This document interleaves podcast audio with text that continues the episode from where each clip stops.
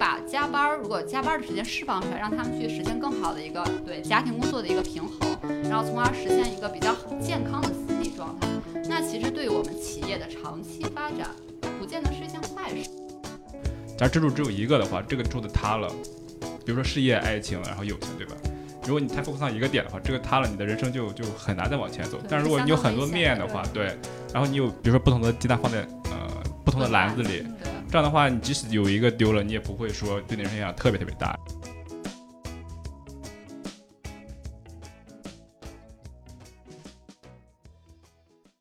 大家好，这里是和你谈心，我是主持人尤里。我是主持人不帅哥，我们在荷兰鹿特丹和大家空中相见。今天我们谈心的主题是工作生活平衡，非常荣幸能够邀请到我们的好朋友小曹和刘伟参与这一期节目的录制。首先，请两位介绍一下自己吧。大家好，我叫刘伟啊，目前是伊拉斯姆斯大学的一名在读博士，然后我的主要研究方向是积极心理学。大家好，我是小曹，现在是荷兰乌特勒支大学的在读博士，主要研究的方向呢是职场宽恕。既然我们在荷兰，大家肯定特别关心我们在荷兰的生活状态、生活体验怎么样啊？先请两位嘉宾来介绍一下，你们觉得在荷兰生活和在国内生活有什么不同的地方？啊，其实呢，我感觉在荷兰的生活就是它的节奏特别慢。其实可以想象，当时其实在读研究生的时候，可能要晚上九点、十点左右才从科研教研室回到宿舍，然后去休息。但是在荷兰呢，其实我们有的时候办公楼六点就关门了，也就是说，它会让你不得不早点下班，早点回，就是回归家庭生活，或者说做一些其他的事情。对，我觉得这是我一个最大的感受。好，其实我跟小曹同学的感受也差不多。对，因为我之前是在济南读书嘛，然后来到荷兰之后，也感觉这边的生活节奏更加慢吧。嗯，科研的话，这边会比较自由吧，有点的充分的这种 autonomy 可以给到我们。很好，谢谢两位的分享。说到工作生活状态，那我们。非常关心的一个话题就是工作生活平衡，尤其是在现在的内卷环境之下。今天我们要聊的主题就是从心理学的角度和大家分享一下心理学研究怎么去关注工作生活平衡，以及它能给我们带来一些什么样的建议。首先，如果是从专业的角度，我们是如何定义生活工作平衡的一个状态？啊，那其实呢，就是对于工作家庭平衡的研究，现在已经是特别多了。但是到目前为止，对它的概念呢，其实还没有达成一个统一。归纳起来呢，主要有三种情况。第一种呢，就是从工作家庭冲突和工作家庭促进的视角去定义。那么呢，就就可以定义为一个人的工作和家庭的需要，其实是一个等量的一种均衡的状态。那么工作家庭不平衡呢，就是说不能够很好的处理工作和家庭之间的冲突。第二种呢，是从多个角色的卷入进行定义的。那么工作家庭平衡呢，其实就是工作和家庭这两个领域的卷入程度。就比如说，嗯，它其实就是个体是不是能够平等的参与到工作和家庭的角色活动中来，并且能够在家庭角色和工作的角色分别获得同样的满足感。第三种呢，其实是从多角色的有效性和满足感的角度去看一下工作家庭平衡，那就是个体是不是能够均衡的参与工作角色和家庭角色，并且能够从这种体验中得到一个均衡的满足。其实工作家庭平衡还是比较复杂的，主要是个体呢是否能在这个多种角色之间获得一个相对平等的一种满足感，冲突和促进。它其实并不是两个独立的构面，而是说有的时候会发生冲突，然后再得到促进，然后达到一个动态的一个平衡的过程。对，这是我们大概在心理学上去怎么理解工作家庭的平衡。嗯，这听上去是一个确实非常复杂的概念啊。那不知道呃，目前的研究已经有了什么样的进展？呃，对工作家庭这个问题的提出或者对这个问题的关注呢，其实最早可以追溯到十九世纪中叶。那个时候呢，人们就主要是想平衡一下工作和他的休闲，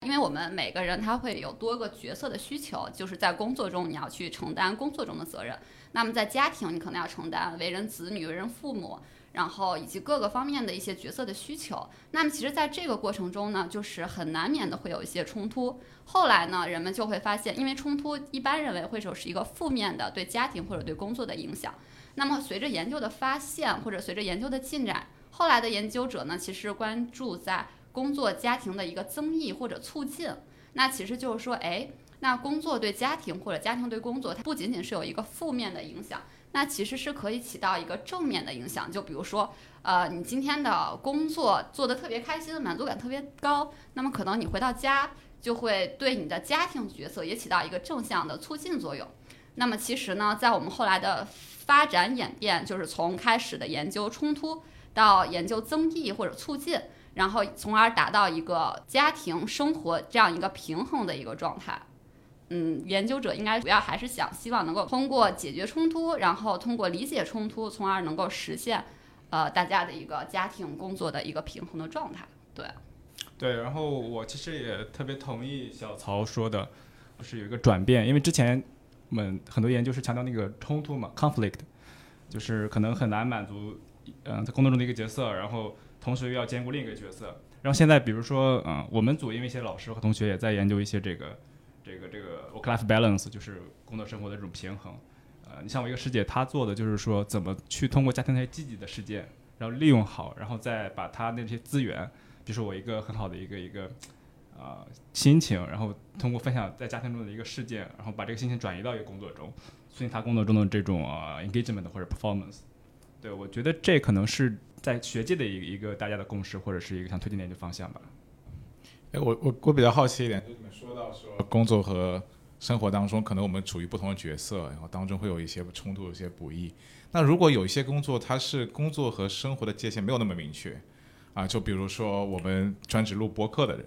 那我们可能就工作和生活它不是分得那么开，我们生活当中也会聊一些播客的事情。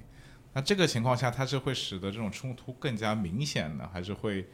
会会使得这个冲突更加的，就是它使得没有冲突，反而是只是有争议？我我觉得的话，你像对，这确实是一个很很很好的或很好玩的话题。有的人他强调就是这个 work 和 family 要有一个 boundary，对吧？有 boundary 之后，他很可以更好的建立这个界限，这个界限然后让自己，呃，在比如说生活中更好的 detachment detach，然后呃，更好的去恢复一下自己。但有时候像你说的，如果一个人他这个肉他是。就是这种播客的这种形式，他是既在工作中也会怎么讲？就是说他会有一个迁移性，一个 spill over。这个时候我觉得主要是看他自己的认知，比如他在脑子里他把这个 boundary 给建立了。比如说我播客的时候，虽然我是工作，但是我有一个玩的心态，他可能会有一个恢复的一种感觉，或者是他很享受这个过程，至少他不会像在 work 当中有很多的 effort 他会用到，对吧？对，我可以做就是做一点点补充。其实呢，就是我觉得在大家传统的认知里边，就会认为工作和家庭是明显。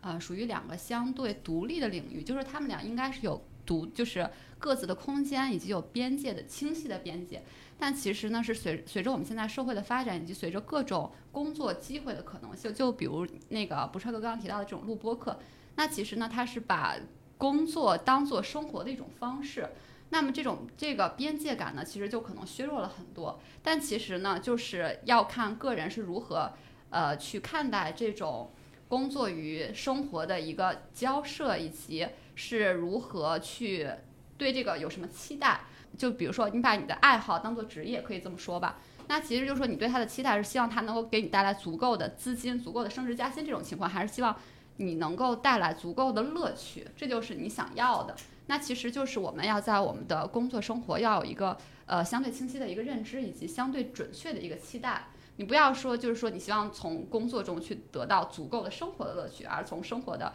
生活生活中需要得到足够的工作上的升职加薪，那这样其实是给自己增加了难度，反而也不利于自己的一个长期的发展。对。对，然后这也让我想到一个很好玩的例子，就是我之前有一次听一个讲座，就来大学一个老师，他他给我一个呃观点就特别深，他是从来不会把工作带回家的人。他觉得他可以晚晚回家，可以在在那个班上把工作完成，但是他一定不会说在家工作。就我觉得真的是因人而异，有的人他是不希望把这个这个，有的人可能希望建立一个很清晰的 boundary，就是这个这个可能是时间，可能是任务，可能是什么。但有的人可能，比如说可能像马云，就是我们国内那些企业家，他们的话可能就就就完全在工作，完全在生活，就是没有那么强的 boundary。但对他们对他们来说这也是可以的，也是合适的。对，我觉得这个也看自己的一个需求，然后他做工作的性质。对，最近好像不大可能了。最近特别是我们这种疫情，在特别国外这个疫情的情况，大家都在家里工作。啊，你说你不把工作带回家，就等于你不工作，这好像就是不大可能发生的事情啊。那对啊，这个情况是不是有新的定义呢？就如果在疫情的这个每个人都在家工作这个状况下，呃，是这样的。其实呢，就是我们在疫情期间的居家办公，是给了大家更多工作的灵活度以及自由度的可能性。但其实呢，也确实是会带来更多的一些工作家庭之间的问题。那其实最重要的一点呢，其实就是它的边界。呃，那么我们其实工作家庭之间的边界主要有物理边界、时间边界和心理边界。那么其实很通俗易懂，就是物理边界，你清你无法很清晰的划分出来。原来疫情之前，我们大家可以去办公室办公，那么你就可以想象，在办公室的时候，那我就是工作；回家的时候，那么我就是生活。这样的话是有一个很清晰的界限。那我们疫情居家办公之后呢，其实在家就既是工作又是生活。然后确实呢，我们在之前的就是和同事们交流的时候，也会发现这个问题，就是疫情的时候可能会让自己的生活变得也特别差，工作也做得不是很好。那么其实我们这个时候有一个很好的建议，就是可以自己去给它做一个物理隔离。那我们就可以把我们的小家哎划分一个部分，专门用来工作。那你就可以告诉自己说，我们进入这个场所，进入这一片儿的时候，那好，我就要是一个工作的状态。那么我离开这一片儿的时候，我们呢就是一个生活，我可以做饭，我可以玩儿，我可以看电视，然后我可以放松。那其实呢，就是这可能也是为我们就是现在还在挣扎在疫情期间居家办公的朋友们一个小小的建议，就是还是呃可以自己给就是增加一点物理边界，从而能够呃区分一下工作和家庭。这个对我们学生党来说蛮难的，因为我们家里就比如说只有一张桌子，我们用这张桌子吃饭，用这张桌子工作。做所有事情，所以好像这个物理的区分你就变得非常的狭窄。那我们那我可以额外回点建议，就是刚刚我们提到了嘛，就是这个边界，它除了这个物理边界、时间边界，还有一个呃心理边界。那我们其实是可以在时间边界上做一下划分，因为我们有的时候可能就是以前正式在办公场所办公的时候是朝九晚五这个样子。那你在家办公的时候，就是你吃饭的点儿是定，就这张桌子是用来吃饭的时候，你可以定在十二点左右。那么我们还是可以尽量在十二点之前，比如说九点到十一点半这个阶段，好，我们清一张干净的用来工作的桌子，这样也许其实还是应该会有一点帮助。嗯，对。这个建议非常实用啊！我觉得不管是对工作还是学习来说，都是很呃，在心理学研究上也有挺多类似的。特别是比如说，你把某一样跟工作联系的很强的物品，比如说你要把一杯咖啡端上来，然后就开始建立起那你的工作的那种状态。仪式感。对，就是仪式感是非常的重要的。是我们聊下一个小话题。我们刚刚说到就是工作工，我们有很多建议关于工作生活的这个边界和模糊性。但我觉得大家其实生活当中，就他没有理想当中那么那么理想。他有个问题是说，大家的工作时间太长了，特别是有很多这种加班的情况出现。那有加班情况出现，你可能就完全没有生活，你就更加更加谈不上和工作和生活的分割。那所以我们到底是什么原因导致我们都是这么的匆忙？我们的生活都，我们的人生就弹指一挥就就过去了。为什么这么匆忙？为什么大家都需要加班？各位嘉宾觉得这种加班这么普遍性，它的它的它的原因会是什么？嗯，其实呢，就是我感觉就是听完不是还有刚才接的，就是这个世界呀太匆忙了，现在是，对，因为现在这个整个时代的节奏在加快，导致大家好像每一个人确实是匆匆忙忙的。然后呢，就是提到了说加班现象非常的普遍。那么人们为什么要加班呢？其实我认为可能有几种，就一种就是自动加班，那可能可能是觉得就是想要。实现更高的自我实现，然后去完成更多的工作，掌握更多的技能，从而得到更好的绩效表现，然后以其后续有一个升职加薪的过程，其实是一个自我实现的状态，从而就是是愿意去主动加班的。但是我觉得现在呢，可能有很多大家都可能是被动加班的。那么被动加班呢，可能是由于工作任务量本身可能有点小不合理，也就是说公司在制定工作计划或者制定工作量的时候，就本身制定了，呃。每天需要额外工作的一些任务，那么这样的话，很多人工作的时候完不成，那就只能通过加班的时间去完成这些任务，以期得到一个就是实现那种标准化的一个绩效，这还不是超常表现。那么另外呢，就是可能是由于无效加班，其实很多呢就是属于呃环境影响，因为现在确实是这个时就是时代的节奏很快，然后很多我会发现，就身边朋友可能也是这样，就是。呃，因为大家会发现，到点儿了，比如说六点下班，领导还没走，你说这怎么走？这领导没走，下属怎么敢走，对吧？同差压力。对对对对对。那这样的话，那我就坐在那里再就是加会儿班呗。但其实他任务可能工作任务可能也做完了，也可能没有什么额外的任务，但只是因为大家都在加班，那我也得加，要不然的话我先走了。这样的话，呃，其实是可能会面临一个之后被淘汰或者被，其实其实也是一个卷的过程。那其实还有一种情况呢，是属于就是我就是感觉可能大家可能不太愿意面对，或者很多人不愿意承认的一点，那其实就是呃在工作的时候有一点拖沓。那其实就是白天摸鱼摸多了，然后发现到下班了，哎，这活没干完呀，那加会儿班吧，而且还能显得我很积极，工作努力，工作时长又多。那其实呢，这种情况就属于合理的工作量，但是工作时间做不完，你就得带到呃下班以后。那其实这样的话，可能会有一个恶性的循环，自己工作起来也不是很开心。那这种情况呢，也是属于加班的一种情况吧。当然，我觉得还有些其他的就是说，根据行业性质，可能有一些是跟跟着项目走的，就是什么时候我这这这个项目是三个月，比如就是注快了，类似或者审计项目这种。呃，那其实可能两三个月，我就集中在这一个项目上。那时间紧，任务重，人手又不够，那大家加加班儿，好，我们一起把这个项目啃下来。我们之后就有时间去休息了。那其实就是一个，并不是长时间加班，可能是一个周期性加班的一个过程。对，然后这是我觉得为什么就是现在可能会有加班的一个原因吧。我觉得已经很全了 说明大家面临的都是这些问题。对，是的。对，我觉得大方面我就很同意他说的，就是可能这两方面，一个是内在的原因，一个是外在的原因。内在的可能就是想提升自己啊，然后多多领工资呀，对吧？外在的可能就是说通差压力，或者是公司给到的一些这种 pressure 或 demand。对，蛮有意思的，就特别是你刚刚说到这种自身的拖沓，我感觉你就像在报我的身份证一样，就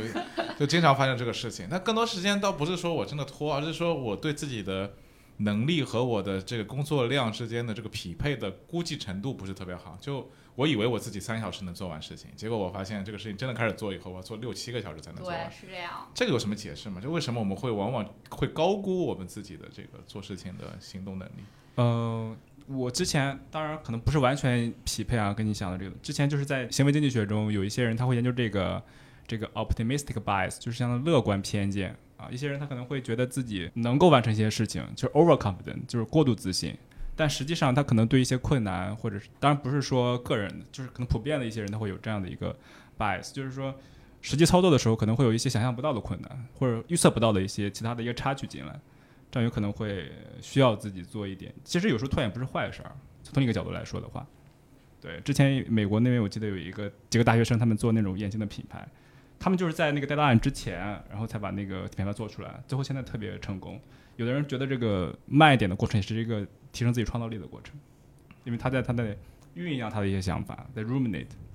就可能这个时间紧迫性，就就我确实有这个感觉。就比如说还有一天的时候，我创造力思如泉涌。我就老说，如果我每天都是有 deadline 状态，我可能这个四年，我可能很长时间，我成为一个世界领先的一个。研究者或者我成为一个世界领先的创业者之类。对，是是这样的。其实呢，就是因为就是我们在心理学中也有研究拖延心理学，就拖延也是一门大学问。其实刚刚讲的这种情况呢，除了刚才呃刘伟师兄讲到的，说是因为过于乐观的估计了自己的能力，其实高估了自己的个人的能力、胜任力，以及有一些过于发挥主观能动性了，我感觉。但是其实还有一种情况呢，可能是过于追求完美。其实很多人有的时候，如果你没有一个准确的 deadline。那你就会觉得我这个东西可以做得更好，我这个东西还有这儿这儿这儿可以改进，那儿那儿也可可以改进。但其实没有世世界上应该是没有任何事情是完美的。当有 deadline 的时候，其实是外界给你施加了一个必须终止的一个时间点。那好，这个时候无论它完不完美，无论它到什么程度，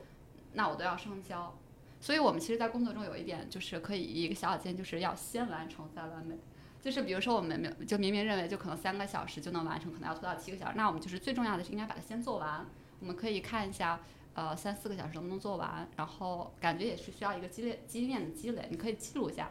就是自己预估的完成这件事情的能力和自己实际完成这件事情的能力是不是呃匹配的？那你有过两三次，其实你你都会知道，其实在三个小时做不完。等你再下一次的时候，你就不会说我只给他留三个小时，我就会稍微再多留一点时间。对，还是其实是要对自己经验做一个呃积累，然后就是。就是尽可能做一个准确的评估。对，我还有一个拖沓的可能性，就刚刚说的一种拖沓，是我会高估自己的能力和低估自己的这种拖延程度或者完美程度。那还有一个我经常会产生拖沓的原因是在于我不没法开始。嗯，就我知道我如果进入状态以后，我做的特别好，对吧？我对开始录博客以后，我就做的特别好。但之前的时候，我就我就没有办法进入这个状态，是啊会比如说一直上网啊，可以看看是各种东西。是是是，我也这样。那这种这种情况，它到底有什么解释吗？它为什么会这样？对，是这样的。之前也是看过拖延心理学里面，它有两种情况，就一种是害怕成功，一种是害怕失败，才导致你不敢开始。你害怕成功的情况下，其实是你觉得，哎，我如果一旦开始做这个，我做的特别好，比如说你在考分卷儿考试的时候，我答了满分，这时候比比如说可能会有之前那些经验，就是朋友会嫉妒你，这样的话，就是可能会带来就之前的一些成功的可能会带来了不好的体验，所以你害怕成功。另一种呢，其实是呃，也可以算是变相的追求完美，那其实就是害怕失败。如果一件事情你永远不开始做，那你就会永远觉得，如果失败了，是因为我没开始，并不是因为我做了我做不到。所以就是可以，可能是因为我最后害怕我自己做不完，然后就不想开始。对，对，然后我觉得除了曹文尔说的这两点吧，嗯，其实有时候可能也不是因为害怕，就有时候因为我导师之前也提过，就是就是他可能启动自己需要一个过程，有的时候因为那个 task 觉得可能太艰难了，我不想开始，对，然后他他有一个什么方法呢？就是让自己去写作，比如他今天要写论文，一开始他不太想写，但是他就让自己去写，就先不管自己愿不愿意，或者是有的人他是这样的，就是他会先做一个稍微轻松一点的 task 和那个相关的，比如说我今天要写论文了，我先不写，我先去读文献，他这样让自己好像有一个热身的热身的动作，然后慢慢就进入那个状态。我觉得有可能就是说那个那个 task 给到我们的这种 challenge 或者那种阀值太高了，让我们就是不愿意去去启动自己。是，对对，可能一上来就因为你没有做的时候，你不知道它的难度，你可能就是一下就是给自己增加额，就是额外给自己增加了它的难度性，就会觉得啊这件事情好难。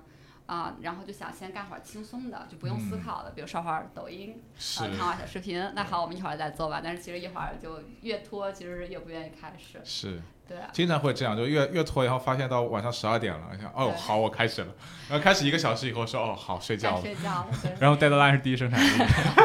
所以这个时候就是说明了 deadline 还有仪式感是非常的重要的，你一定要给自己生活划定一个非常清晰的界限。而这个事情到最后以后，你会发现 deadline 甚至都没有那么重要，就你有有有时候是有个 hard deadline，就一定是必须在这个完成，对还有一些就是 soft deadline，就是说你最好在这之前完成。对，对所以最后导致就这些所有 soft deadline 全部都被击破了，只有到到最后无可退无可退的时候，你才开始真的做事情。对，是这样的。这这这好像这个加班好像是完全是个人原因造成的，在这种这种这种环境下啊，对，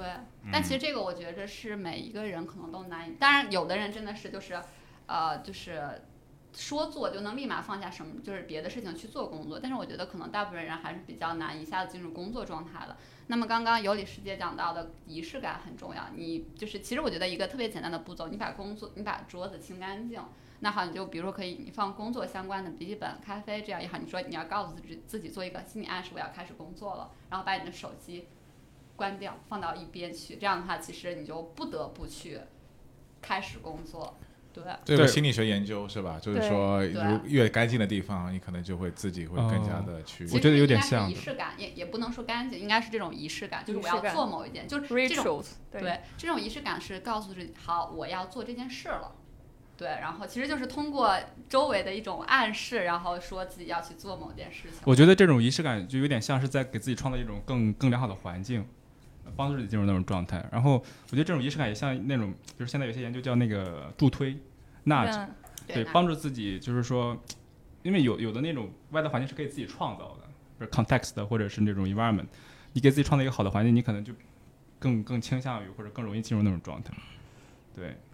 对，有时候它也不光是一个环境，就是你要让你的身体有那种节奏，并不是说自律，你一定要要求自律，而是要求啊、呃习惯是一个非常重要的。就像你有时候并不是说你做了什么，而是说你先去做。然后慢慢的，你养成了这个习惯之后，然后你的身体它就会自动的，比如说在这个时间点，然后你就会愿意做在这个，就是尽量的减少每一个动作的引起来的你的这个精神上的或者是对负担，对有一点像减肥是吧？就你要把所有吃的东西都藏在很深的地方，你拿不到。对所以因为你拿不到，所以你也不会去想要去拿。对啊就创造一种就 effort 要更高嘛。比如你得到这个食物，那可能我就会减少这种动作了。再一个，它那种 habit，我就像尤里提到的，就是一种跟肌肉记忆一样，就是如果换一个词的话，记忆，它这个东西就就对 habit 本来就是一种习惯嘛，然后它它就是像你说的有一种动量在那儿，对吧？嗯，对，其实是这样，就是包括刚刚这个可得性，就是说你对于你要工作也好，你要干某一件事情，这个资源的可得性一定是要特别容易的。就是你比如说你要今天要写一篇文章，那好，然后你把它的文件夹建在就是十十十就是十几个嵌套以内的，你每每做一步，你都要打开那个文件夹，就每点一下，你就你都可能会劝退你。那为什么就是说我们也可能刚才提到的要把桌子清干净，或者就是你周围应该放一些跟工作相关的，这样你去工作的时候你有什么就是非常容易拿到，而不是你一伸手拿到的就是手机。嗯那这样的话，其实很容易就是就是马上就开始了刷手机。嗯，对，其实是要增加你对你马上要做的事情的一个可得性以及易得性。对，我觉得这很有意思的一点是，有时候我们会蛮在乎我们自己脑海当中形成这样一个非常清楚的片段，就什么东西跟什么东西是联系的，我们脑海当中有这个图景。是啊，但是我们忘记了，其实，在生活当中，在我们的这个实地的物理环境下，其实也是需要这个途径的。就什么东西在你最容易得到的地方，对啊，所以，哎，这个好像我自己好像感觉是非常注重脑海当中这个途径的构成，对吧？什么理论，什么各种东西，它有都连接起来了。但是好像这生活当中途径就，它是我们会蛮蛮容易忽略，但可能也很重要。对啊，就是像那种 associate 嘛，就是脑海中可能对一些物品的关联性有一个自己的一个概念的那种认知。我觉得其实有很多很好的想法，就是说你在家庭中，假设你想，比如说多运动的话，你比如说把那个哑铃或者什么就放自己书桌近一点，对对吧？你这样的话，你你累了之后直接去拿起来，就离你很近，你直接就做几个就放下了。我觉得这就是给自己一个创造一个助推的环境，嗯帮助自己去更好的运动。就算拖延，我也要拖延去运动。这个时候，我其实做了另外一件结构性拖延，所谓 啊，就行为经济学很多都在研究这个，就是怎么去去助推人的行为，因为很多人他做选择时候不太不太想去思考，思考一下这种成本嘛。对在超市里，他直接把那个，比如说利润高的呀，就假设是这样的，或者是那个商品，他们觉得想想促销的，直接放在你好够到的地方，这样的话，它就增加那个销量，对不对？然后也会降低这个人选择的成本，就对对他们来说是一个他们想看到的一个一个一个 pattern，对人们的这种对。对啊，他们消费行为 Imagine 特别有趣的一个实验就是卖啤酒和纸尿裤嘛。嗯，把它们对俩放在一起卖是吧？对。Really? 为什么要把它们放一起卖？就是因为可能很多其实家庭可能是会去派男性去买，比如买孩子的纸尿裤。然后后来人们就发现，如果你把啤酒放在他的纸尿裤旁边，然后这些男性呢去买纸尿裤的时候，就会顺便买啤酒，就会发现这个销量就是明显的能够增加卖啤酒的销量。所以一般是父亲去买纸尿布是吧？呃，这个就是另外一个话题了。对。我们我们一直刚刚是从个人的角度在聊这个加班啊，就刚刚其实大家也提到说，从企业或者从老板的角度说，加班可能是也是一个企业的问题或者老板的问题。但这我就想问一下，就是如果我是一个老板，然后我自己可能我也有些领导工作，那这时候如果我不让我的下属去加班，但是其他的领导让他们的下属去加班，那不是我所带领团队的绩效可能就差了吗？对企业来讲，如果别的公司、别的科科技公司他都在加班，我们不加班，那我们不是就落后了吗？那是不是？那那这个对我来讲我是有损害的。那我为什么不让我的员工去加班？我觉得，就到底对于老板或者对企业来讲，他到底有什么样的动机，使得他能够去减少这个员工的加班的频率？我觉得这就像是一个那种卷的过程，就是说，如果用行为经济学的一些话来，就可能是也不是说劣币驱逐良币吧，就是你被迫的去做一些行为的适应。其实你像我就作为博士生，我们现在假设在找找工作的时候，假设一个人发表很多的话，其实我们也要需要发表很多才能去跟那个人竞争，对吧？正面竞争。嗯，我我自己的感觉还是说，需要这个公司或者这个领导，他可能要有一个自己的节奏。我觉得这里边其实我自己个人感觉是有一点点误区存在的，就是刚刚不帅哥提这个问题，就说说别人都加班，然后我不加班，我绩效较差。那么是不是真的加班就一定能够产生这些就是加班额外带来的边际效应？我就不能一天工作时间内把我工作高效完成？就是就是说我高效完成一天的工作，就一定要比我假设啊无效加班多出来的那些时间为公司带来更多的收益吗？我觉得这个是不一定的。那么其实呢，从企业或者从领导的角度，一个是像刘伟生说，领导要有效，那么可能就是领导他自己工作高效，那么他可以合理有效的安排各项日程，那么就不用说，哎，我这些就是让员工可能去干一些不必要的或者重复的工作，那其实是可以就是提高他的生产的效率。那另一方面呢，就是我们现在很多领导力的研究可能会有一些，比如说魅力型领领导，比如说服务型领导，比如说伦理型领导。那其实这些领导呢是更倡导，就是更去做一些人文关怀的。就是作为一个领导也好，作为一个企业上层也好，你是要知道每一个员工他其实除了工作还是有生活的。那你就是我们把加班儿，如果加班的时间释放出来，让他们去实现更好的一个对家庭工作的一个平衡，然后从而实现一个比较健康的心理状态。那其实对于我们企业的长期发展，它不见得是一件坏事，对吧？我们可能并不能因为比如说短期就是加班可能会带来很快速的经济效应，也许是这个还不一定。但是呢，我们就是不一定非要为了短期的经济收益去牺牲一个长期的。呃，员工的一个精神心理健康状态的这样一个代价，对，就是还是短期和长期之间的一个一个博弈，相当于是吧？对我们自己来讲，肯定是这样。我每天如果做很多时间，我可能短时间之内我能出很多的成果，我能出有很多的收获。但问题是说，这个事情是能够长久的吗？其实是 sustainable 的一个问题，是一个持续性的问题。对对啊。说到这个持续性，想到一个非常有趣的，就是因为冰岛那边不是在实验实行一周四天工作制吗？然后这些都是在一些大型的企业中开始先进行实验，然后日本也有，好像是微软，它也是在做这样的实验，然后就会发现啊，当大家工作四天的时候，其实工作效率比工作五天是要高很多的，但是。但是我们不能因此就得出结论说啊，我们工作四天可能就比工作五天好，而是因为就是员工们知道他们在做这样的一个实验的过程中，他们就会觉得啊，我们既然要呃只用工作四天了，那我们一定要保证工作特别好，才让那个领导层决定我们之后要真的去执行这个四天制，所以他们就一种霍桑效应在里面。你刚刚说的霍桑效应是什么？给大家介绍一下吧。它其实就是，嗯啊，那其实是一个心理学中的一种实验者效应，是指当被观察者知道自己成为被观察对象的时候呢，其实就可会改变行为倾向的一种反应。其实就是说，就是我们的被试一旦猜到了你的实验目的，那他可能就会顺着这个他最后想要得到报酬的一个思路去想或者去行动，然后这样是一个霍桑的效应。啊，所以他们其实如果时间长了以后。呃，就是不是有人监督情况下，不是有人去测量的情况下，可能他们工作四天，其实工作效率是不行的。对，只是在这个正好在领导过来视察了，所以我要表现的我工作更好一点。OK，我觉得像那种被观察者效应。嗯，对。填问卷的时候似的。嗯，对。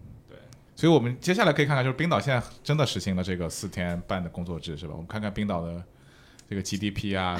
这些指标是不是有个很大的变化？但对，但是很难，就是因为确实各个国家可能有各个国家不同的文化也好，就是发展的程度也好。那么我们国家呢，其实现在还是一周工作五天，然后有的公司呢还是实行大小周。所以要是我觉得有一天我们国家像冰岛一样实行四天半，这个还有一个很长的路要走。对，因为我们毕竟还是高速发展这种发展中国家。对。我觉得有有一个很有意思的事情是说，就是加班这个东西，特别是企业的加班，就是组的加班，好像它有一个所谓的内卷，或者说它有一个攀比的现象，对吧？是。那现在就是大家如果从现在国内现在大家在提倡说我们要还是恢复五天工作制。就不应该提倡大小周，然后有些公司真的这么做了。那你们觉得这种就是强调正常的上班，而不是加班，强调不要加班，这个东西有没有攀比的现象？会不会因为别的组他开始说正常上下班了，就使得其他就我们的领导也开始意识到说哦，正常上下班其实是蛮蛮好的？就这个有没有个反向的攀比或者反向的内卷的这个状况出现？我觉得是会有的。其实很明显的一点，如果大家就是在生活工作中的员工，他如果每天加班，他肯定是会和朋友们吐槽的嘛，因为这个也蛮常见。那就他会就是可能吐槽公司也好，领导也好，或者他的那个同同行带来的压力也好，他都会觉得不加班是好的。如果这时候发现，哎，同公司的别的组、别的公司在倡导不加班，那其实呢，他其实是会有这种想要不加班的一种想法，或者羡慕也好、倾向也好，那么很有可能就会选择。跳槽不干，或者换到其他不加班的组里。那其实或者有的公司可能就会提倡通过提倡我们不加班来吸引更多的这个呃员工或者入职者。然后呢，可能就会有一种反向攀比，说哎我们确实不加班。但其实这个很难的一点呢，就是因为可能在普遍的企业或者领导者的观念中，加班是能够带来实际的绩效，或者因为每个公司都有绩效考核压力。那可能他会觉得，如果不加班，我实现不了这个绩效，那我让员工开心也是白开心，那我还不如就是对，就是还是让他们就是多加班这个样子。对，然后我觉得他肯定会看这个不加班的公司，他最后表现怎么样吧？如果他确实是绩效很好，然后又吸引到很多很优秀的员工，因为确实很多员工他也不想加班，比如说他会加入这个不加班的公司。对啊。那这个时候就像你说的，可能会有这种反向的一个。一个效应吧，嗯，对对，优秀的人才都选择去了不加班的地方，对吧？优秀人才他肯定也想轻松的生活。对，我觉得他他至少会追求一种，比如说 work-life balance，当他达到一定的这种生活生活基础之后，嗯，但至少应该会选择减少无效加班，我觉得。而且这过程当中可能也有公平性在发挥的作用，就是别人是按照劳动法的规定，或者按照这个真的合同的规定，按照那个时间去去运作的，按照正常上班时间去运作，所以他们更公平。像我所在的环境可能是不公平的。那我这时候我就很不满意，为什么我就要承担这个不公平的后果？对啊，对啊，我觉得你像加班的员工，他他加班的话，很少可能是自己主动想的吧。就是当然有的人他是特别喜欢自己的工作，他有这种很强的一个内在的驱动力，这是最棒的。但很多时候也是因为，比如说对吧，公司的文化呀，或者这种社会的这种压力，包括对家庭的一种想更多的付出，这种 demand 的增加，他可能会。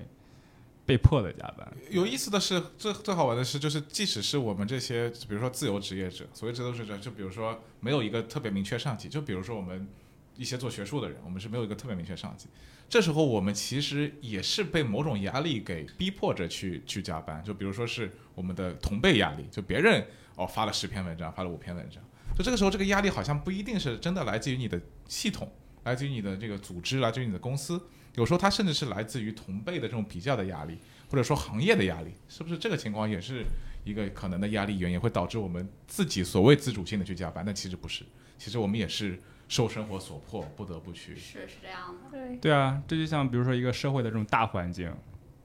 对吧？这种社会因素，刚才说的是组织因素嘛？如果是社会方面，大家都在去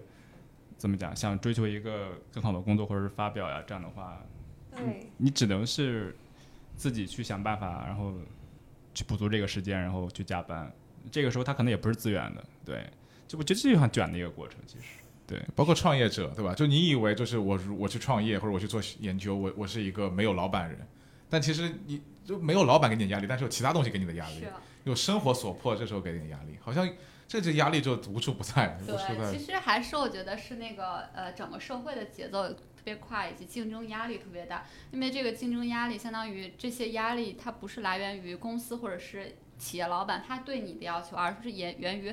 呃，不仅仅是你自己对自己，而是社会对你的要求。其实就是我们呃自由职业者也好，创业也好，如果想要得到一个呃比较好的水平，或者实现，比如说公司成就是能够成功创业或者生存下来，或者我们作为博士能够找到一个合适的位置。那其实呢，就是要不断的去进行这个同行的对比，去和去和别人做比较，去看一下这个呃社会就是带来的压力这方面，然后再去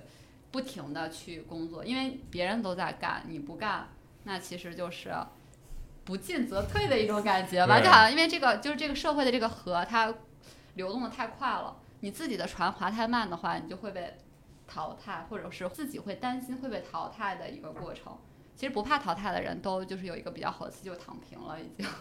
对，还是没躺平的人，那还是在就像小和尚奋力的划着。对，这个都是古人的智慧，这都不是现代的语言，是吧？就逆水行舟这个事情。对，很有意思。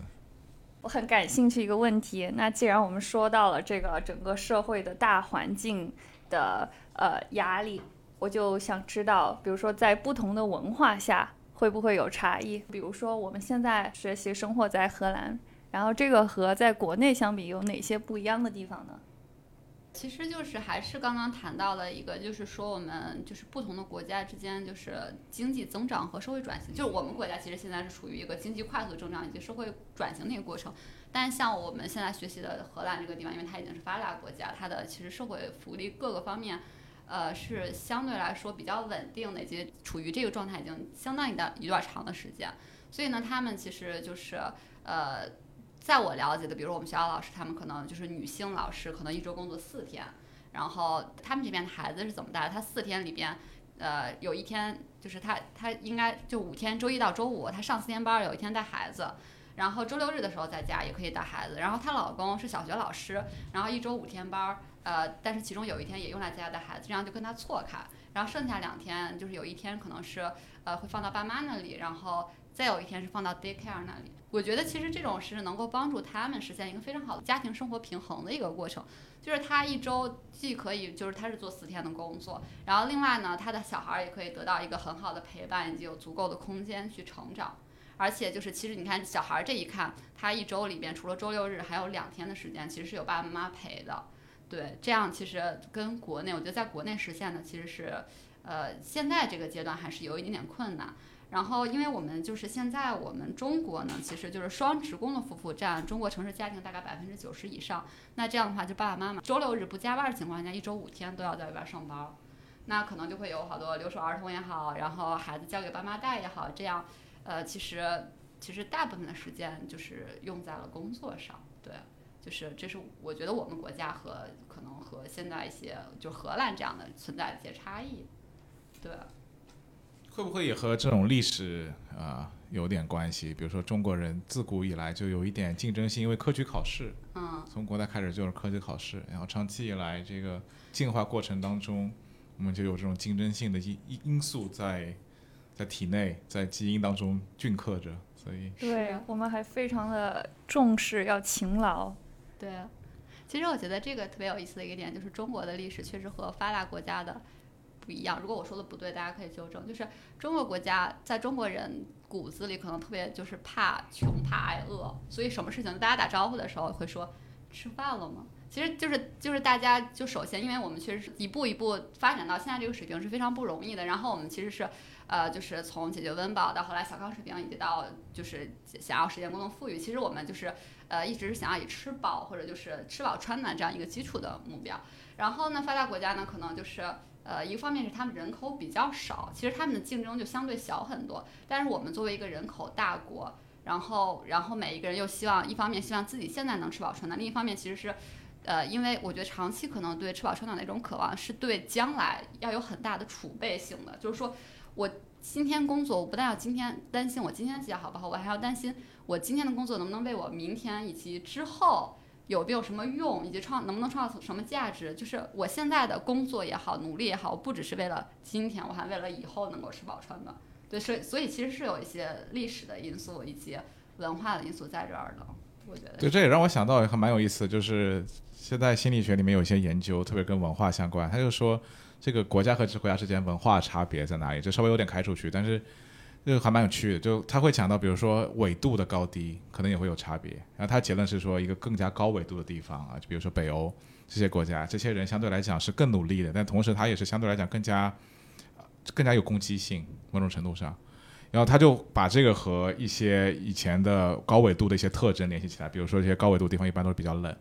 所以他可能需要通过攻击性的方式去获得更多的资源，所以在进化过程当中使得他们自己生存下来。所以这个基因选择的过程，使得那些高纬度人他就具备了一些特点，比如说他会更加攻击性，他同时他也会更加努力，以此来获得一些这个生存的必备的这个需求的东西。所以可能，比如说中国，我我们谈到中国的时候，其实中国是个很大的地方，所以可能不同地方，比如说有一些，比如说更加高纬度的地方，可能相对来讲会更努力一点啊，可能会会。呃，但但工作时间不一定会更长的，这这倒是另外一个事情。但可能就我们不同的地方之间也会有不同的这种文化的特点。当然了，你像我们随便举山东、河北高考大省啊，那就 是对，就有的地方有的省份其实天生就是小孩们就是要竞争更激烈一点。就是你就就拿我们的高考大省来举个例子，你可能要比呃河北可能要比像直辖市北京、天津这样的就是城市里边。呃，可能要考更高的分数才能达到一个同等水平的一个学，就是高等院校的一个呃要求，对啊。所以其实生在南方会更好一点，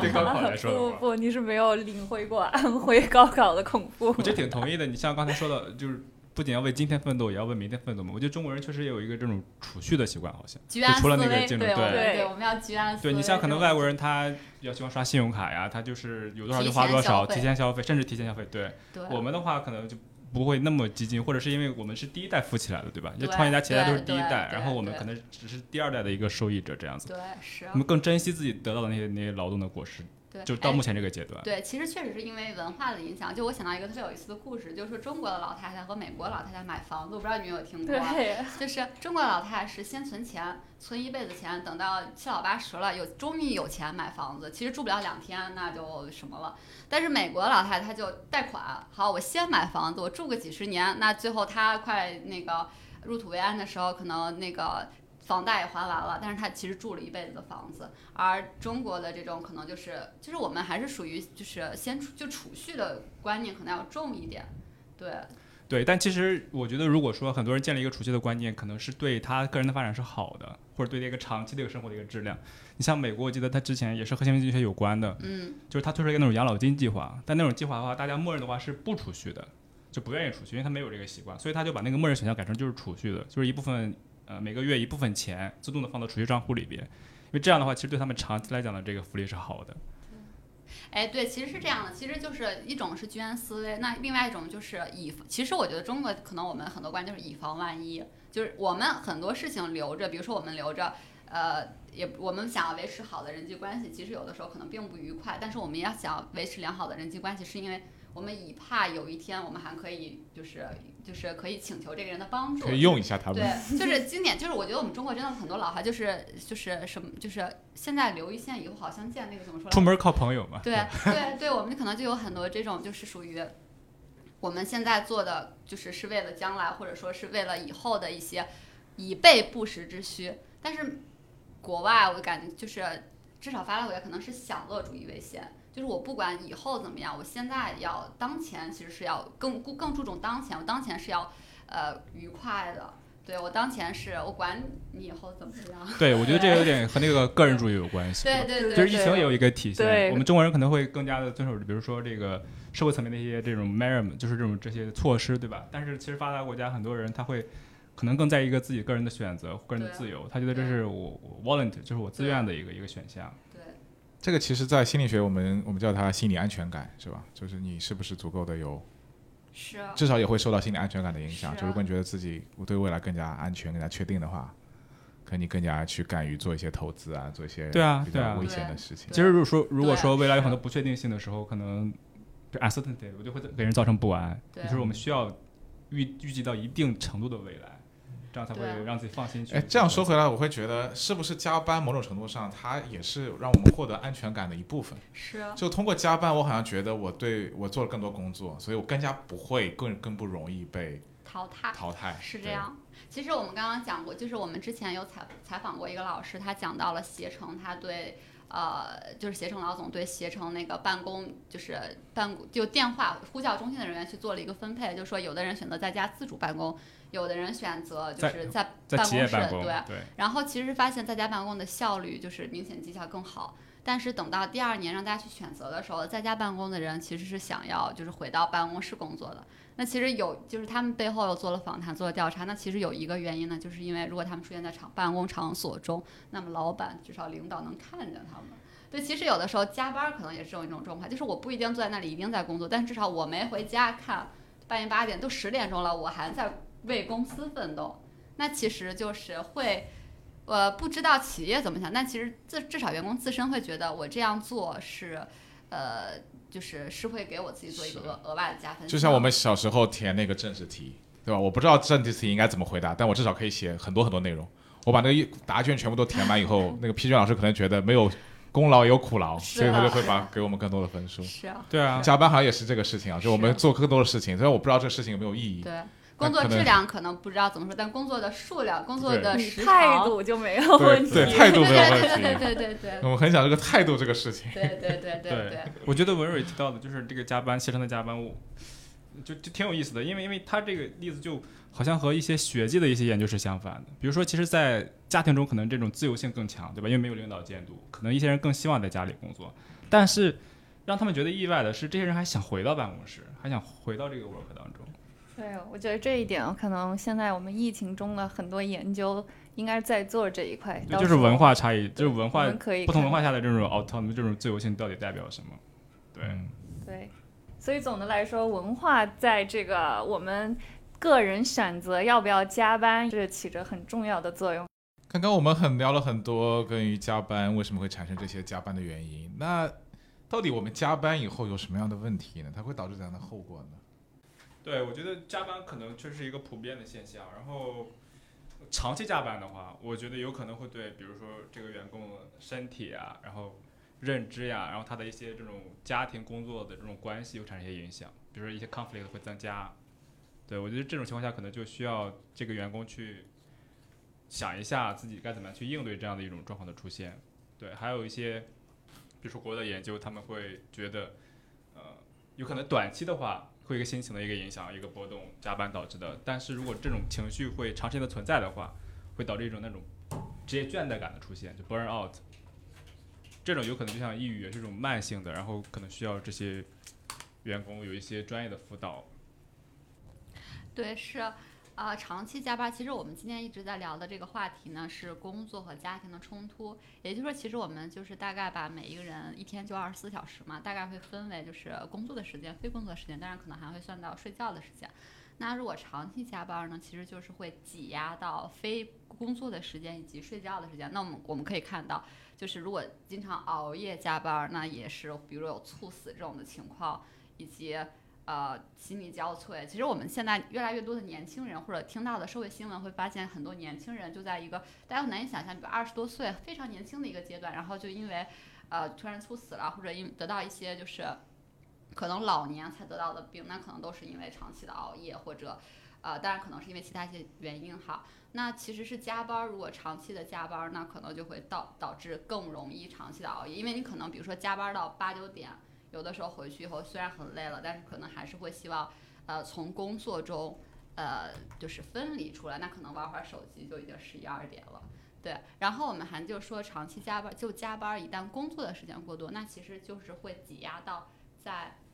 在家庭的这个时间，那其实就是工作过度的干涉到了家庭的生活。那这样的话就是陪伴孩子的时间，陪伴父母的时间。会少很多，就是刚刚师兄也就刘伟师兄提到了，说这个冲突会增加。其实那可能就会错过孩子很成长，就成长的一些关键性的时刻，会错过，比如说陪父母，然后可能会生病，可能会因为生老病死各种情况都难以避免。那其实就是会挤占了更多生活的时间，以及挤占了包括个人发展、爱好、兴趣，呃，自我实现，就是除了工作以外其他的一些事情，对。我可以理解说加班会给我们，比如说带来这种情绪的衰竭。我们比如说没有力气再去再去工作了，特别是时间很长以后，你可能就完全不想工作了。那我还蛮好奇一点是说，加班会对焦虑感产生怎样的影响？就是一方面来讲，可能加班时间长了以后，你就会更加进入就长时间进入这种工作模式，所以你好像就很难去脱离出这个工作情景，所以可能会增加焦虑感。但另外一方面，就像我们刚刚说的，可能加班是不是也会让你觉得自己至少在干一些事情？就相比于没有干事情来讲，这个干事情是不是会让你更加减少对于工作的不确定性？你就至少有自己在做事情，自己在不断努力，自己对得起自己，我在不断成长这样的过程，所以好像看上去又会减小这个焦虑感。那你们觉得这个加班是会增加还是会减少这个焦虑感？对，我觉得。是这样的，就是看，我觉得主要看这个人，他把加班当成一种什么样的一个一个行为。如果说他从加班中获得很大的满足感，他就喜欢干这个事儿，对吧？他觉得这个工作就是他使命的一部分，对。比如说我我导师他，他们荷兰其实很强调这个 work-life balance，但他经常的时候会在很晚，甚至是周末的时候还在工作，甚至回我的邮件。这个时候我觉得工作对于他来说好像，或者这个加班对他来说不像是一种加班，可能对他来说就是一种。对吧？实现他人生价值一种方式，那这个时候他那焦虑感，我觉得可能不会增加。对，但是如果一些人他是被迫性的加班，就是相当于就是他的一个工作的一个一个底啊，这个这个 demand 会变高嘛？变高的时候，他嗯，可能就会有一些这种焦虑感的存在呀。然后他需要去维持这种平衡，这个时候对他来说可能是一种挑战，他需要找到一种方式去处理这样的一种挑战或者冲突。对我，我觉得是，就是我觉得还是呃，人或者中国人会经常讲究一个适度以及节制的问题。那其实就是，即使一个人在呃长期习惯了加班以后，就是有一天他会觉得不加班就特别焦虑。但其实，呃，他通过继续加班来缓解这种焦虑，长期来说对于他自己应该不是有一个很好的影响。就即使如果就就举个例子，就一就工作工作狂型的人格，他可能习惯就是通过不断的加班儿来就是满足自己这种自我实现也好，满足自己呃就是通过这种方式减缓自己焦虑，然后就是告诉自己好，我只要再努力，那无论结果如何，我都是呃可以接受自己的。但即使是这种情况下，一直加班儿，长期还是会有一个不好的影响。因为你的思想如果长期处于一个焦虑的状态，可能就即使是一个人在适应了每天都处于焦虑的状态，那其实是会，因为它会有生理上的影响。就包括我们的这个，因为这个我不是特别懂，但是就是其实是会有些，比如神经递质或者一些就是，呃，就除了我们情绪上、思想上的一些影响，它确实是会会产生一些生理上的影响。其实就是，呃，比如说我们的。比如说我们的情绪，那可能就是说，你每天处在一个负面的情绪当中，你自己也许觉得其实还好，我每天都这样，对我来说没什么。但其实它长期还是会对你的生理上有一个不知不觉的一个影响。对对，你像我导师之前还有一个研究，他是关那个呃 fatigue，是 cognitive fatigue，就是认知方面的一种一种疲惫。对他就会让那些就是一种一种疲惫感的这些人在下班以后来到他的实验室，就做一些那种。认知方面的一些任务，就发现这些人在认知方面表现是变差的。对，如果是长期处于这种倦怠状况，就是即使他不是长期的，就是在这一天他有一个疲惫的感觉，对他认知是一个消极的影响的。对，我觉得还有一点就是要特别警惕的是，就是就怕这个人他长期加班会对工作有一种依赖性，就他很难从那个工作环境中把自己释放出来，或者是让自己从生活中得到一个一个休息。对，因为对他来说，可能他是。去满足内心那种空虚感，或者是填补一个空白，可能在家庭中他没有实现这种东西，他只能靠加班去让自己有一个这种收入的增加呀，或者他觉得有一种，当然不一定是使命感，就是可能是一种基本的一个满足。那这个时候就怕，因为因为英语中还有一个词叫 workaholism，就是说是工作狂，这种狂热的态度不一定是个好事儿。虽然他很狂热，他他是一种就 passion 一样，它有两种 passion，一种是那种比较和谐的 passion，一种是那种被迫性的 passion。obsess obsessive passion。这个时候的话。就是他停不下来，虽然说他他有一种程一定程度的满足感，但是长期下来的话，因为他没办法休息，对吧？他可能会积累很多这种身体上的疲惫感，他自己都没办法去去解放自己，或者是帮助自己有一个恢复。这个时候我觉得是需要警惕的，对这个人来说。你刚提到这个概念很有意思，就是说你会比较沉迷于工作，是吧？难以自拔，沉迷工作难以自拔，那个点 JP 级出来了。但还有一些沉迷的事情，就比如说我们沉迷于打游戏，比如说我们沉迷于刷抖音。那同样是沉迷，沉迷于工作和沉迷于这些抖音啊，或者沉迷于打游戏撸啊撸，这个相比来讲，哪一个是你们觉得更糟糕的？哪一个是相对来讲温和一点的事情呢？我觉得两个好像不太一样。对你像沉迷于工作的话，工作毕竟可能会有一些任务存在，对吧？task 存在，这个时候他可能需要一定的 effort 就给到这个任务，啊，他可能。做完之后会有这种疲惫感，但是抖音或者是游戏的话，虽然也是一种沉迷，但是更多的可能是 rewarding 的一个 part，，就是它还有还有那个奖赏的一个东西在，他玩之后很开心，他肯定会累，但我觉得不像工作那么累，他的 effort 可能没有那么强。再一个就是说，嗯，游戏这种沉迷，你打长了可能也会累，这种沉迷这种 rewarding 的话，会让人停不下来，是一种 addicted 的那种感受，就是说我没有得到一个很好的一个休息，但是我还停不下来。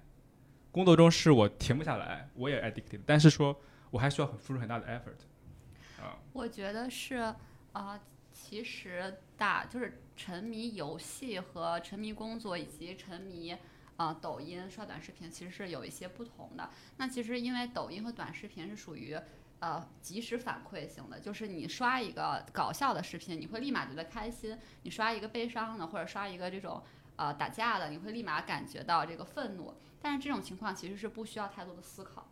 但是其实，呃，打游戏可能部分吧，打游戏部分呢，可能是就是只是为了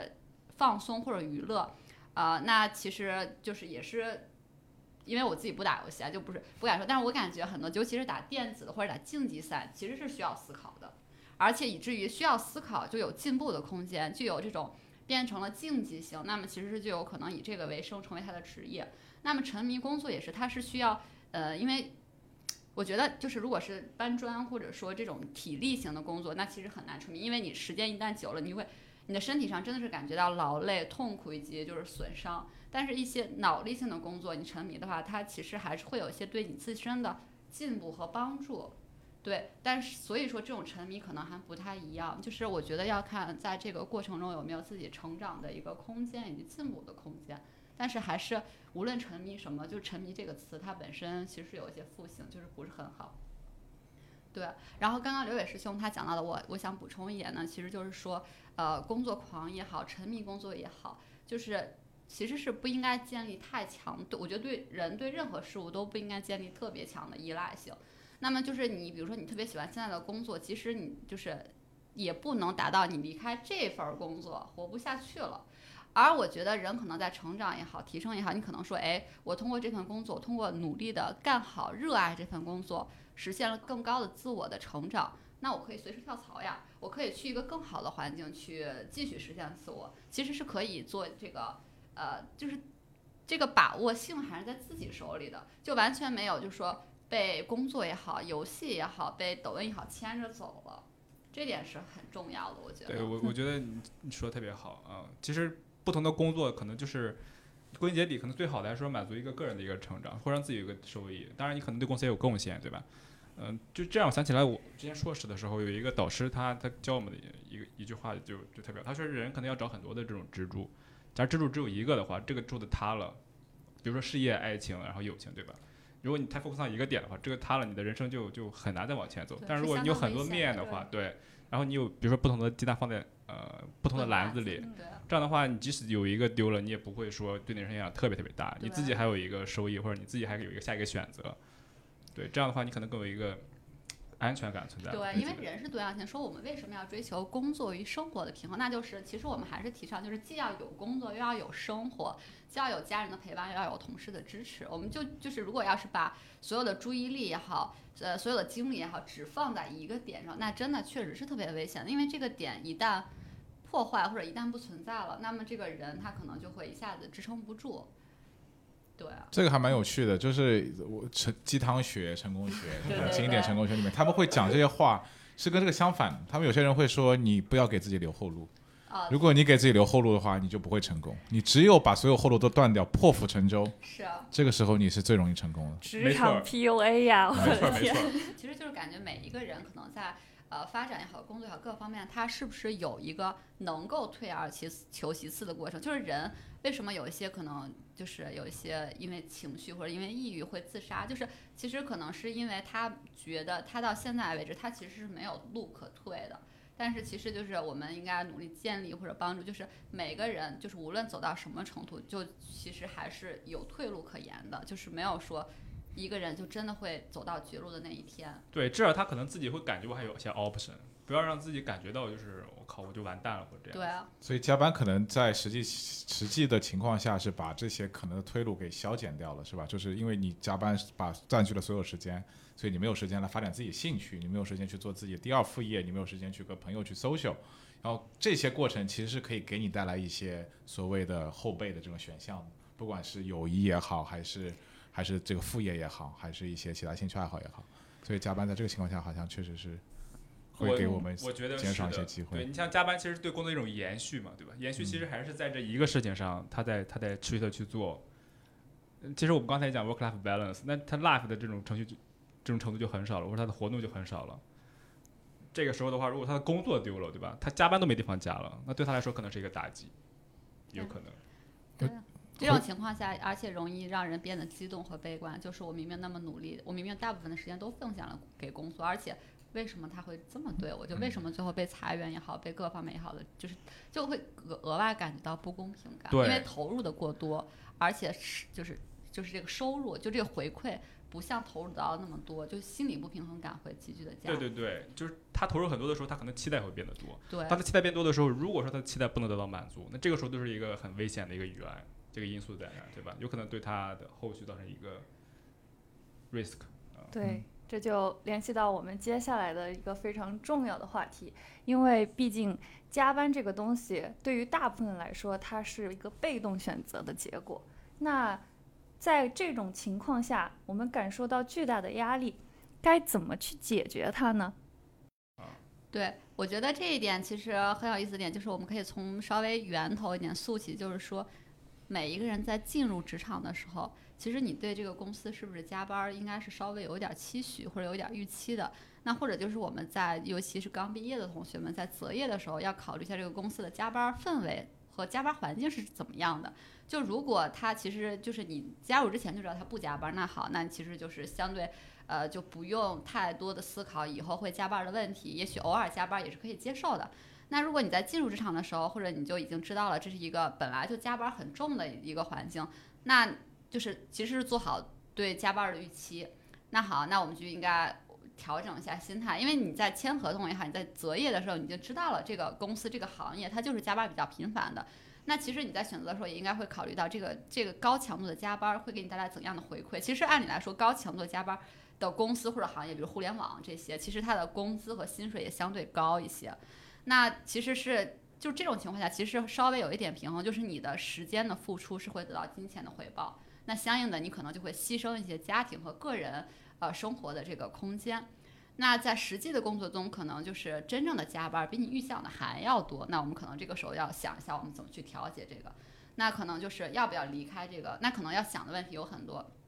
就是要不要离开这个职场，离开这个环境，我们去换一个更轻松的环境。就是为什么好多我们就是可能会发现朋友吐槽，或者朋友就是从，呃，银行或者从互联网这些就是可能会存在一些高强度工作的地方，跳到了体制内，或者跳到了一些事业单位。那么其实他就其实是就是在相对的呃加班，或者在相对的这个工作强度大的环境，跳到了一个工作强度小的环境，那其实是做了一个调节。那如果短期内不想跳槽或者不想换工作换行业的话，那可能就是要想想我们怎么去应对这种加班的一个呃情绪也好状态也好，就是说好我接受了我要加班这个事实，那我加班的时候就啊好好加班，然后我加班完了，可能说我尽量的做好这个就是工作和家庭生活的一个分离。那么我加完班回去，我就不要把工作中的情绪、工作中的负，尤其是负面的一些影响带到家庭中来。然后，对，对我觉得休息很重要。就是如果说加班他会很累的话，就看他自己去怎么去找到适合自己的休息方式。啊，其实你像文献里边有人专门研究的 recovery，recovery 它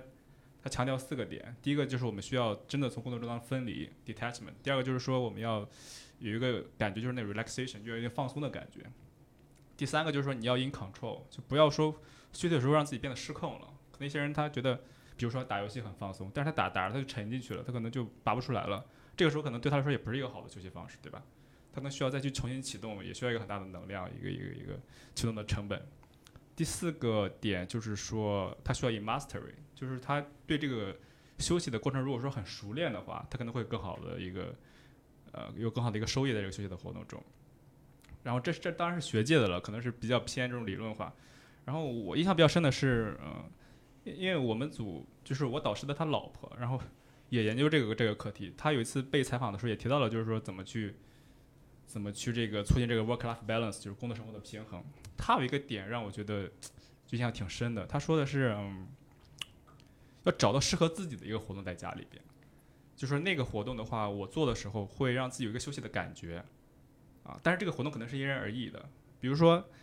在工作中他他会这个开会，对吧？他会去写文献。但在家他如果他想 soft work，就是他想一个简单的工作的时候，他他就直接只只是碰一下电脑，check 一下邮件这样子。但他不会做一些很 heavy 的工作，就是工作量很大的。这个时候对他来说，他觉得是一个好的就是工作方式，或者是那种强度比较低的，他能得到一种休息感的一种工作方式。对，如果是再举一个例子的话，就是我我大导他会强调一个舞蹈师。当然也不是说强调我导师，就是我就听到这些例子嘛，他们就是说，呃，要一个自己的周期啊，要有这个周期。比如说他们会选择一个每隔五周休息一周，他觉得这对他来说是一个好的一个休息的一个一个一个节奏啊。对我觉得重要的是找到一个自己觉得很放松的一个方式，或者是适合你的一个一个一个这种休息的节奏。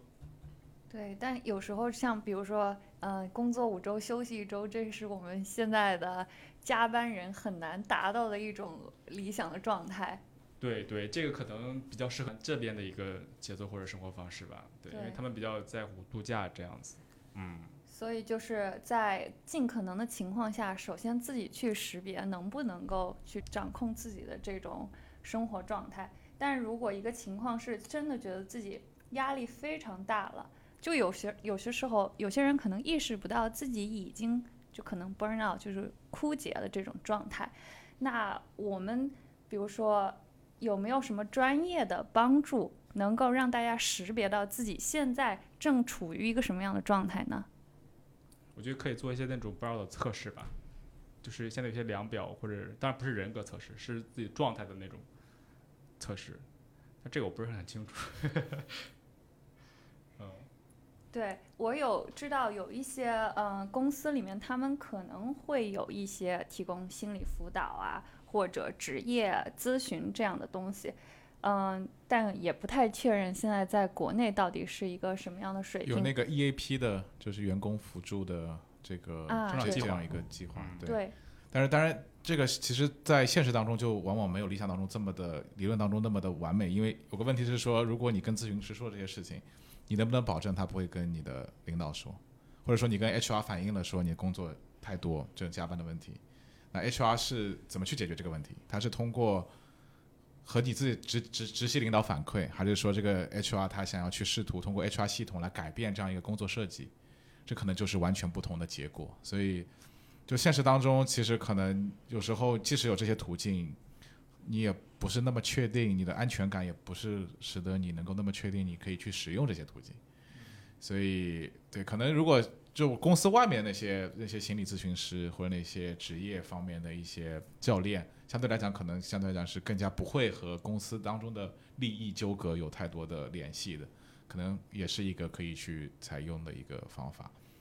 然后，当然还有很多就是就是，比如说休息当中的一些一些正念训练，一些就是冥想当中的训练，包括大家去通过瑜伽的方式去放松，还有一些现在很火的即兴戏剧表演，就是或者即兴的一些脱口秀，就通过这种方式，通过你去听大家去说一些笑话，去哈哈哈大笑，因为笑确实在心理学研究当中发现是一个很好的缓解压力的方法，笑可以产生一种神经递质，那个神经递质能够催产素，能够使得你缓解这个压力。那包括你去演戏，你去你去你去表表演，这个时候别人过来看你的表演，你从当中获得刚刚刘伟说到的一些一些掌控感，获得一些一些成就感，这个过程当中也是可以通过这个方式来缓解压力。所以，当然这个还是需要你有一定的空闲时间，就不管是听，即使是听郭德纲的笑话这些事情，你还是需要有一定的时间去能够能够做到的。对，在心理学里面比较多的、比较稳健的实证结果的，就一个是冥想，一个是听音乐，一个是做体育活动，一个就是大笑，这些都是相对来讲已经有非常多的实证的研究的结果，说一定是有效的，而且对大部分人都是有效的。呃，对，刚刚说的这些都是自己可以，就是比如加班之后，或者平时的时候可以做一些锻炼，呃，或者训练一类的。然后其实我们还有一个重要的，我觉得是可以帮我们缓解加班带来的不良后果，或者说可能会产生的一些不开心和沮丧的情绪，那其实就是吐吐槽。对，其实还蛮常见的，就是因为我们是就是是需要 social support 的。对，就无论是来自同事也好，来自家庭也好，或者来自就既不是公司内的，也不是呃家人的额外的朋友，可能一起我们聚聚餐，或者呃通过一些嗯社交的渠道，就是通过类似的一些宣泄，其实是给你的情绪或者给加班这些负面的体验有一个出口。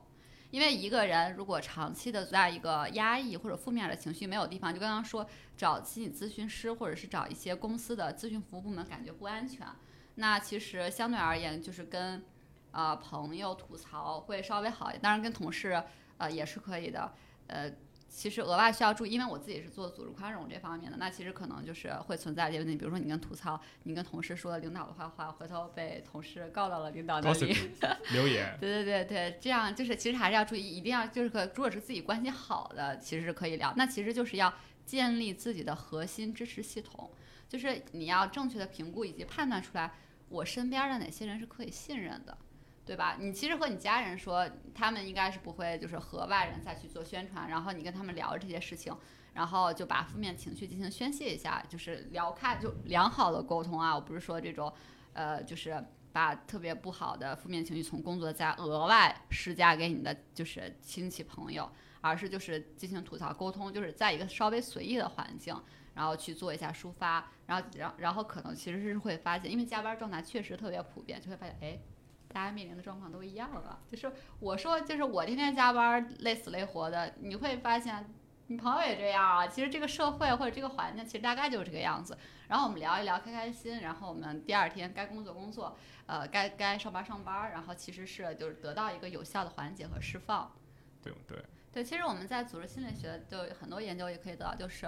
呃同事的支持、组织的支持，以及更高的可能就是公司的支持，就是这些 support、这些 social support 是可以能够帮助就是提高个人的绩效、工作满意度，就是各个就比如个人的 well being 这一方面的。嗯，对。你既然是做这方面研究，你刚刚说到一点。然后你说需要找到可以信赖的同事来做倾诉，怎么找呢？就哪些同事有哪些有哪些信号吗？你可以用来去找这些可以倾诉、可以可以可以去八卦的同事。嗯，对这个问题其实还蛮难的，因为就是说，呃，为什么就是职场中也好，工作环境中也好，可能会有冲突的存在？其实是因为大家。利益上有冲突，或者价值观不一样，因为每一个人他生长环境、接受的教育，以及这就是在入职之前经历过的人和事儿，其实是会对这个人的三观、人生观、价值观产生很大的影响。那其实每一个人都可能，就每个人都是一个独独立的个体，都不一样。那就是这样，可能就会产生冲突。那我们怎么样去找一个可以倾诉、可以信任的朋友呢？那其实就是尽量去找和自己三观一致的。你就不要，就是明明你不是特别喜欢加班，你的朋友特别天天加班，你跟他说加班不好，对，这样就是打起来了，对，就正在就是也没有必要，就是其实这也是属于无效沟通的一种。那我们可能就说，哎，呃，你发现你跟这个朋友，其实我们就你跟这个朋友聊得特别来，然后我们就可以多沟通一下，然后可能会就是其实是能够有，就是另外一个特别关键就是信任在，就是你们是有一个彼此信任的一个基础也好。对，然后嗯，就可以保持这种良好的工作关系。对，我觉得就不帅哥就这个问题，其实我觉得在工作中，同事里边找这种可以倾诉的人，可能是一个比较难的过程。我之前听别人讲，虽然我现在还没有在那种大公司工作过，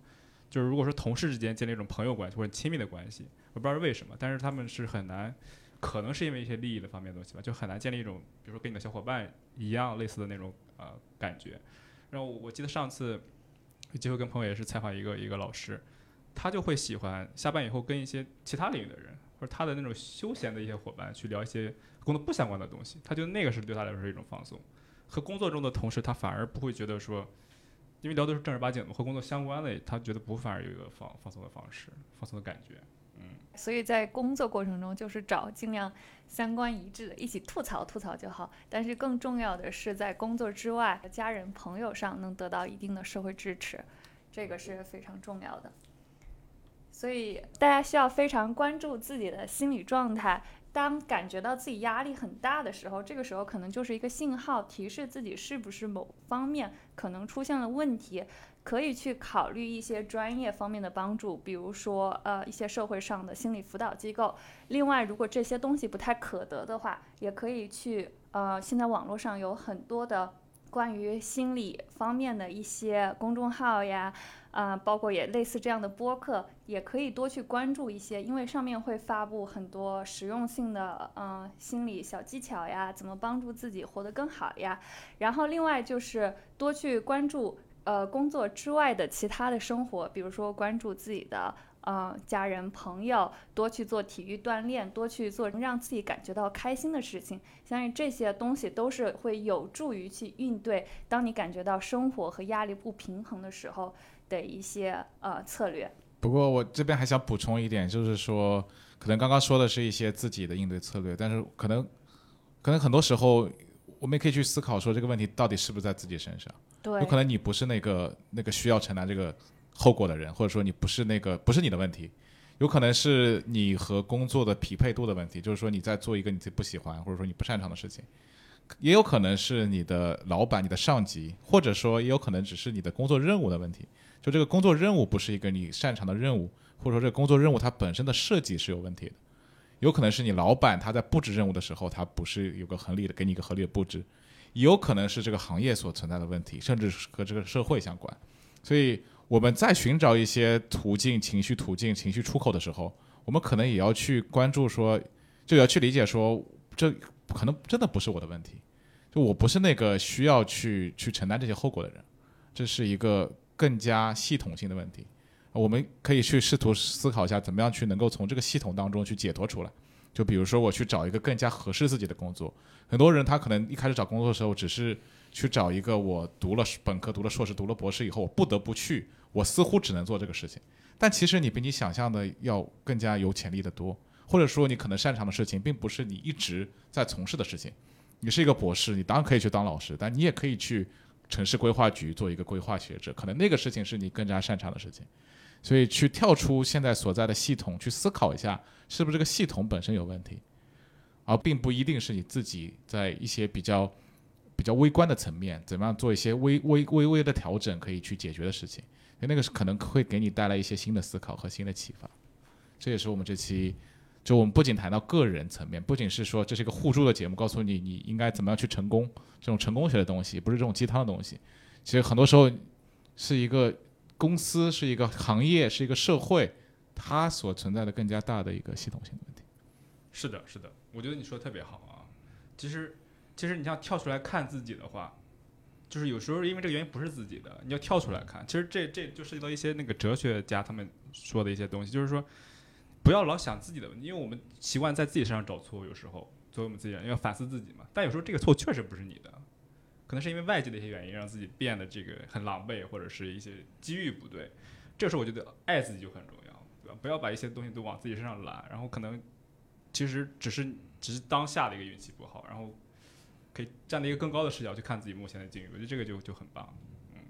那其实归根到底，我觉得还是说。呃，希望我们能够对自己有一个正确的认识和正确的评估。我觉得这一点其实特别难做到，因为就是刚才博帅哥说到，很多人可能是从本科、硕士、博士学了什么，毕业之后就直接做了什么。那其实因为也没有去尝试一些其他的可能性。但我觉得很多人可能其实并不知道自己真正热爱什么和擅长什么，从而不敢轻易从一个领域跳到另外一个领域。因为其实尤其是读，假设是我们读到博士之后，如果呃，从博士退出或者从不从事一直做的这个东西，那可能会觉得有很高的这个沉没成本。沉没成本，对，那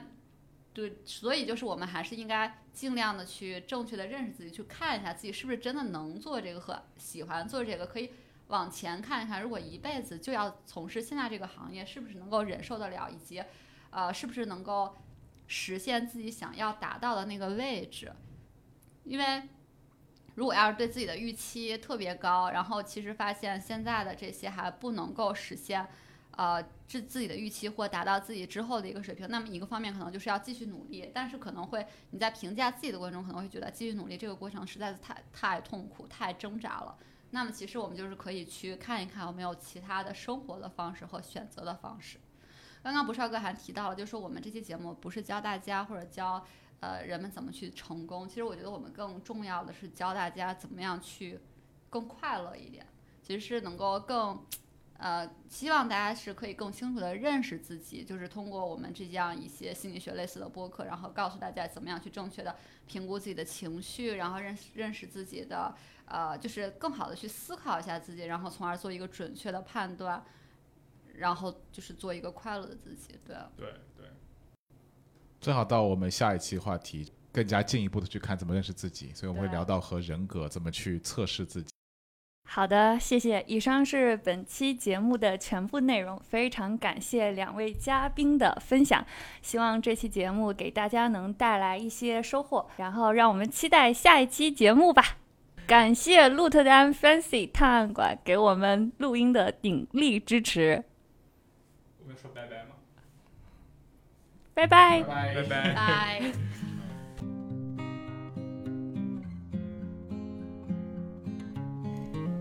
和你谈心是一档由几个在荷兰学习工作的心理学研究者发起的播客，旨在从心理学的视角来探讨我们的日常生活，分享有价值的研究，提供有意思的观点。很高兴能在播客中与你相遇，和你谈心。你可以在小宇宙 Podcast。喜马拉雅等平台收听我们的节目，也欢迎在评论区留下自己的观点。如果你喜欢我们的节目，记得在苹果播客给我们五星好评哦。